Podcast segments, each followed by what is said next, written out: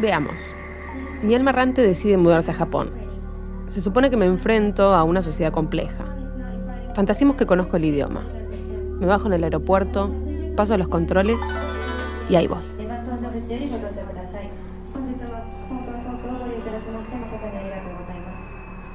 La sociedad se construye a partir de la relación, del entre. Un japonés no se va a sentir cómodo hasta no saber quién tiene enfrente, con quién está hablando, si esa persona es mayor o menor, qué tipo de trabajo realiza, si tiene la misma jerarquía, porque en función de eso lo va a tratar. Y el principio de no causar molestia al otro es fundamental. Entonces veo que pasa entre los que me rodean, sin decir mucho, sin molestar, pero a la vez tengo que averiguar con quién estoy hablando. Un poco complicada la cosa. Sigo anotando.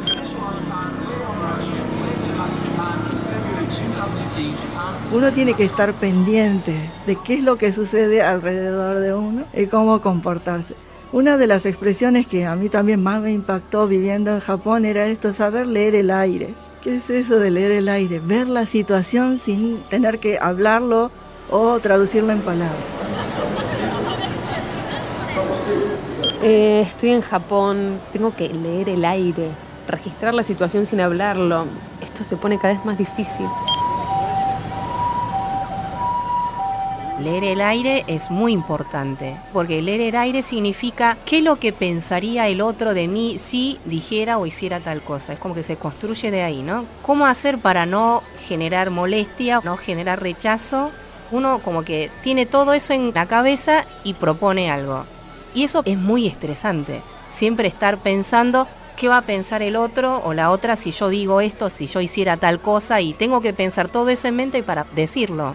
Entonces siempre es, ¿qué te parece si... ¿Qué te parece la idea de poder ir al cine? ¿Te parece? No sé, es como ir al cine o algo así. Como que muchas veces se evita algo muy tajante, algo muy definitivo. En el capítulo anterior te contamos la llegada de los primeros japoneses a la Argentina y las experiencias de Cecilia y Keiko como portadoras de ambas identidades. Tenemos en 1886 la llegada de Kinzo Makino. Y él había llegado, se dice, en un buque británico y decidió quedarse aquí en Argentina. Se radicó en Córdoba. Lo consideramos simbólicamente el primer inmigrante se ha hecho una especie de mito de los japoneses porque, bueno, está lejos, diferente de lo europeo, entonces se lo hace como una cosa muy misteriosa. El mismo gobierno japonés se ha construido esa imagen después de la Segunda Guerra Mundial como una manera, digamos, de sobreponerse a la derrota. Todos los días ofendemos y nos ofenden y se necesita una cultura del perdón para poder trabajar en equipo. Sencillamente mirar a los ojos y decir, wow, creo que lo dije mal, la ofendí, lo ofendí, perdóneme. Eso lo tiene muy claro el japonés. En Japón, la mirada ajena es lo que más cuenta. Todo el mundo mira alrededor y dice, ¿qué es lo que hace la mayoría? Bueno, yo me sumo a eso. Es más importante que la ley en sí, digamos, cómo soy mirado. Hoy hacemos el camino inverso y cruzamos medio mundo virtualmente para averiguar qué hay que hacer para pensar en japonés. Soy Candela Martín. Y yo Felipe Colombo. Y esto es Nos. Cande, Cande, ¿me escuchás? ¿Qué tal el viaje? ¿Llegaste bien? Sí, todo bien, pero nadie me entiende nada. Les hago gestos y no me entienden. Ah, gestos. Hay algo sobre eso que tenés que saber. Por ejemplo, acá en la Argentina, viste que se usa mucho la gesticulación, la cara, las manos, uno se mueve y todo eso es como, si bien la expresión es muy directa, es como que también eso aminora. Pero, por ejemplo, en Japón no, no se gesticula, no es como estás así quietita y tratando de envolver con palabras lo que yo quiera decirte. Entonces es como muy estresante. Se sabe de sobra que los argentinos somos por demás cariñosos a la hora de saludar. Besos y abrazos se reparten por doquier. Incluso se suele ver gente caminando abrazada sin ser pareja. En Japón se dice mucho con los gestos y el silencio. Todo eso tiene nombre. Haragei. Acá lo explica Rodolfo Molina. Y el arte del estómago sería, ¿no? Es lo que manejan los políticos sobre todo, es prácticamente entenderse con la mirada sin pronunciar palabras y en el mejor de los casos hacer como un gruñido, una cosa mm, como diciendo sí o no, de acuerdo, pero hay acuerdos políticos que se hacen sin prácticamente pronunciar más que pocas palabras. Bueno, voy sumando. Haragay, leer el aire, sonidos guturales. Me pregunto cómo saludarme con un japonés. Para un latino que conoce a un japonés en el primer momento, le va a llamar mucho la atención esto de la distancia concreta ¿no? entre las personas. No son de abrazarse o dar, dan la mano, pero no es una práctica de saludos muy común. Muchos argentinos han destacado ¿no? que los japoneses a veces no saben dar la mano, no saben dar un apretón de mano. Y ni qué hablar de ir y darle un beso, puede ser este, choqueante. O sea, lo va a dejar anonadado y sorprendido. Y entonces decís hola, eso. No, no hay ese contacto físico. No porque no quisiera, sino porque realmente no surge de la relación personal. Por eso nunca digo si es malo o bueno, sino es diferente. Es así y dentro de mi grupo familiar siempre fue así. Como que no necesito el besar o abrazar porque, porque nunca fue. En resumen, saber leer el aire, mantener la distancia de saludo sin besos y sin abrazos. Y además respetar la jerarquía del interlocutor. ¿Qué te parece si... ¿Qué te parece la idea de... si poder... ¿Te parece? No sé, es como algo así. Candela, ¿te parece si no sé si lo pensás, si querés, si a vos, si después, cuando terminás, si te parece, si querés, te volvés a Buenos Aires? No, no, yo ya tengo mi primera fórmula para establecerme en la sociedad japonesa. Leer el aire, mirar qué pasa alrededor. Es difícil, pero no imposible. Ahora tendré que conseguir un trabajo. Imagino que sobra por acá porque 2,9% de desocupación y esa voluntad que tienen los japoneses esto de siempre miro a los demás, a ver qué hacen los demás, así no hago ni más ni menos, hago lo que hacen los demás. Y eso es lo que genera muerte por agotamiento laboral, karoshi. Hay mucha gente que muere por trabajar demasiado. Por ejemplo, en Japón la cantidad permitida de hora extra en un trabajo son 120 horas mensuales. Pero hay gente que triplica esa cantidad de horas extras. Obviamente no son pagas. Más ahora que esta cosa de la austeridad se aplica en todo el mundo, entonces ni te pagan. Pero como hay uno que se queda más tiempo trabajando, el otro también se empieza a quedar como el otro, entonces queda mal que yo me vaya antes, entonces me quedo media hora más que el otro y así todo el mundo se empieza quedando más y más y más y más y más.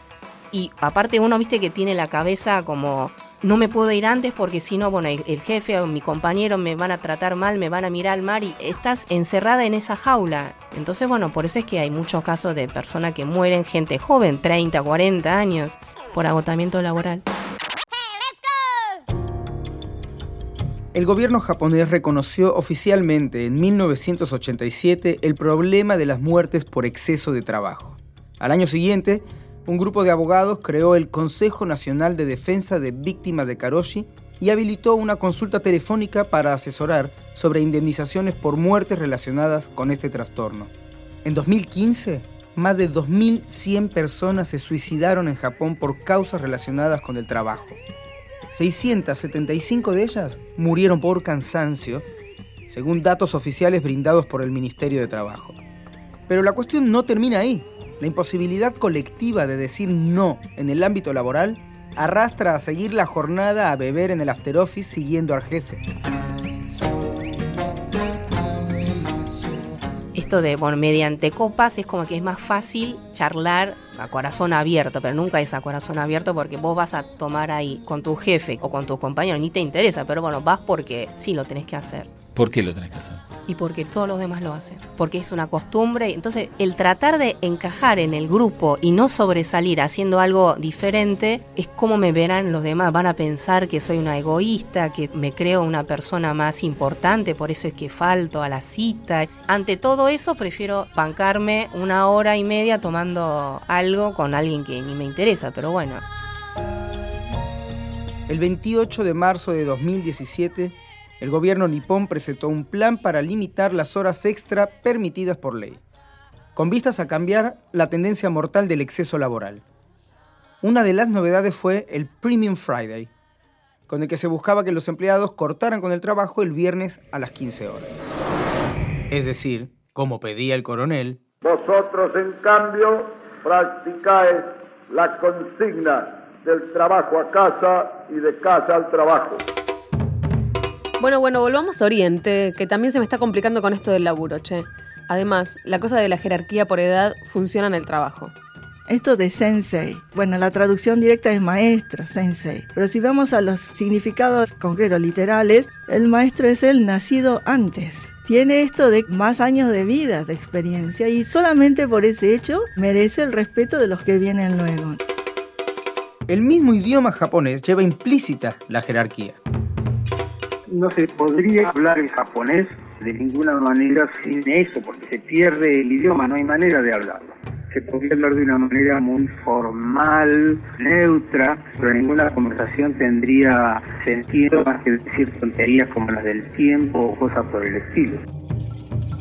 Jerarquía y respeto por los mayores son condiciones para tener en cuenta en las relaciones sociales dentro del mundo laboral haber nacido antes, ¿no? Por ejemplo, en un trabajo, tu senpai significa un compañero tuyo del trabajo, pero que entró antes que vos. Y eso, el hecho de tener, ponele, un año más de carrera en el trabajo, ya de por sí es merecedor de respeto. Entonces es como que ya te ubicas debajo de esa persona, ¿no? Senpai, eso sería como un antecesor en el trabajo y Kohai es el sucesor, bueno, el que viene después, o sea, uno mismo, ¿no?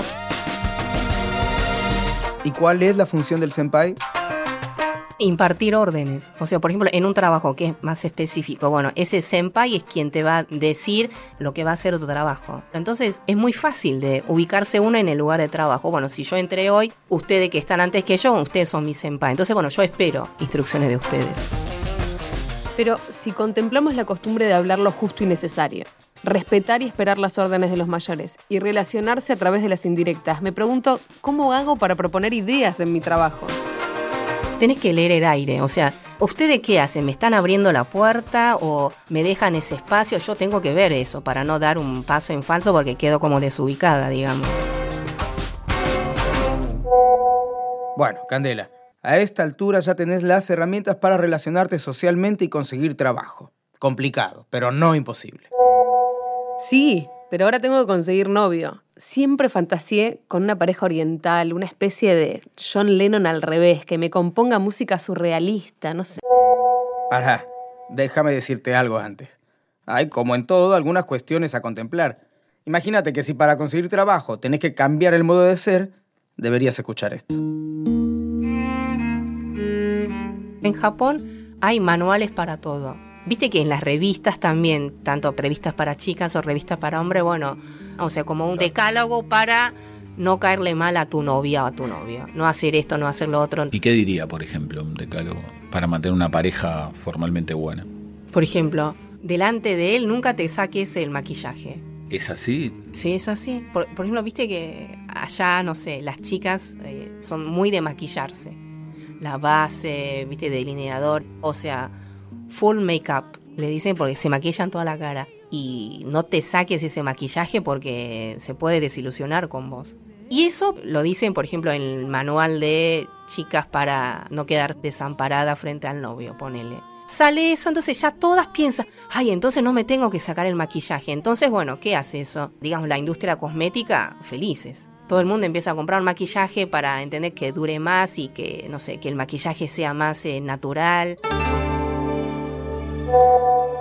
Ah, mm, listo, bueno, me tengo que pintar como una puerta entonces. Comprarme un par de revistitas, esos manuales, un tutorial de YouTube y salir a caminar. Mm, sí, igual deberías prestar atención también a esto. Es muy interesante cómo se construye, por ejemplo, una relación de pareja, ¿no? Porque en Japón hay lo que se llama el declararse. Hasta que haya esa declaración formal no sos novio.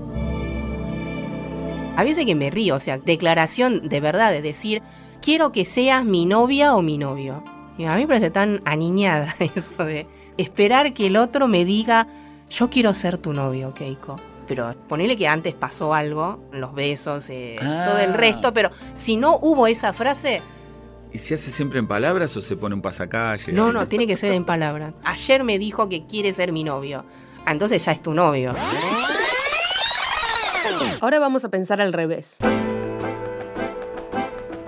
¿Cuánto le cuesta la adaptación a un oriental en la Argentina, incluso por su apariencia? Nuestras guías en este camino para entender lo japonés tienen sus propias historias. Keiko Ueda vive en la actualidad como una argentina más, pero vino de pequeña con algunos años de educación en Osaka. Yo llegué acá a los 10 años, habiendo terminado cuarto grado de la primaria en Japón. O sea, yo no sabía nada de castellano y vine acá y bueno, mis padres tuvieron la brillante idea de ponerme a una escuela bilingüe, castellano e inglés. No, no sabía nada de inglés tampoco. Porque a contrario censu de lo que uno se imagina que, ay, bueno, en Japón todo el mundo debe hablar inglés, no, error. Y así que me vine acá en el 86. Un día salimos, viste que vos del balcón ves que tu vecino de- del edificio de al lado sale al balcón a los gritos, a los cacerolazos y dijimos, ¿qué pasó acá? ¿Qué pasó? ¿Dónde vinimos? Y después nos enteramos que fue el Mundial. Bueno, ahí empieza mi historia con el fútbol. El idioma fue su primera barrera, pero también se transformó en un hilo de plata para conectarse con la Argentina. En cuanto al idioma, es como Helen Keller, muda, ciega y sorda. Muda porque no me podía expresar. Y sorda porque me decían algo, no, no entiendo. Y leo algo, veo algo y tampoco entiendo lo que es. No sé si por la edad, no sé. En ese momento no lo sentí tan... Ahora miro para atrás y digo, ay, es terrible eso. No poder hablar ni escuchar. Es como que estás ensimismado. Lo veo ahora, pero en ese momento se ve que lo llevé bastante bien, creo, no lo sentí así. Y aparte, bueno, desde que llegué, o sea, tuve todos los días profesora particular de castellano y de inglés, pues no estaba en ningún idioma. Y agradezco a estas dos profesoras que tuve, porque mi primera aproximación al idioma fueron con esas profesoras que me enseñaron. Y ninguna sabía, por ejemplo, mi profesora de inglés sabía hablar inglés, francés y castellano. Y ella ¿Cómo me, se comunicaban? es lo que yo también me pregunto, pero ella me enseñaba inglés y de la manera que supo encontrarle a la nena de 10 años esa curiosidad. Y mi profesora de castellano me enseñó castellano, o sea, y apoyo escolar para el colegio. Y agradezco a estas dos mujeres porque no generaron rechazo en mí al idioma, sino todo lo contrario. Ahí me di cuenta que me encanta estudiar idioma y me encanta trabajar con idioma. Cecilia Onaja, en cambio, nació en Buenos Aires, pero su fenotipo oriental la corre constantemente de su raíz nativa. Sería algo así como una argentina dentro de un frasco japonés. No podemos desprendernos, tenemos la obligación de asumirnos fenotípicamente como asiáticas. Yo soy nieta de japoneses, pero tengo que avisarle a mis alumnos que yo soy argentina, que yo me eduqué aquí, que mi cultura es esta, que eh, la cultura japonesa la tengo por aprendizaje. Yo me dedico en estos momentos al trabajo de enseñar sobre historia de Asia, historia de Japón también, pero esto, de que constantemente debo estar reafirmando que mi identidad cultural es argentina. Que si yo estoy estudiando Japón o sé algo de japonés, lo aprendí como extranjera, no como japonesa. Pero al mismo tiempo no reniego de esto. Debemos asumirlo. Es parte de mi origen, es un plus. Sin embargo, la posibilidad de conocer Japón fue una revelación y parte importante de un conocimiento personal. La historia se completó cuando yo fui a Japón y allí me di cuenta que tenía de argentina y que tenía de japonesa. Lo de Argentina es esta flexibilidad que tenemos de adaptación, esta capacidad de improvisar, de adaptarnos a cualquier situación adversa. En ese sentido me di cuenta de lo que no tengo como japonés, que es lo estructurado que son ellos. Pero también, bueno, lo estructurado viene de todo un proceso histórico que ellos recorrieron diferente al mío aquí en Argentina. Entonces, la sociedad para que funcione tiene que tener esas reglas y ellos se forman a ese modo que yo no lo adquirí.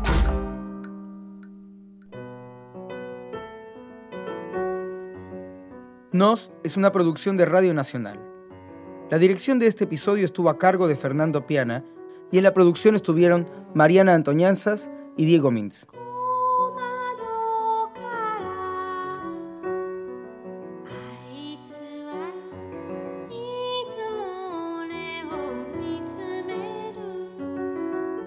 En la grabación, Diego Rodríguez y Diego Rosato. La edición es de Fabián Panisi. Yo soy Felipe Colombo. Y yo Candela Martín. Si querés comunicarte con nosotros, podés escribirnos a nos.radionacional.gov.ar o buscarnos en Twitter en arroba nosnacional. Para escuchar más episodios de Nos y más podcasts de Radio Nacional, entra a radionacional.com.ar o buscarlos en tu aplicación de podcast de iPhone o de Android. Busca Nos.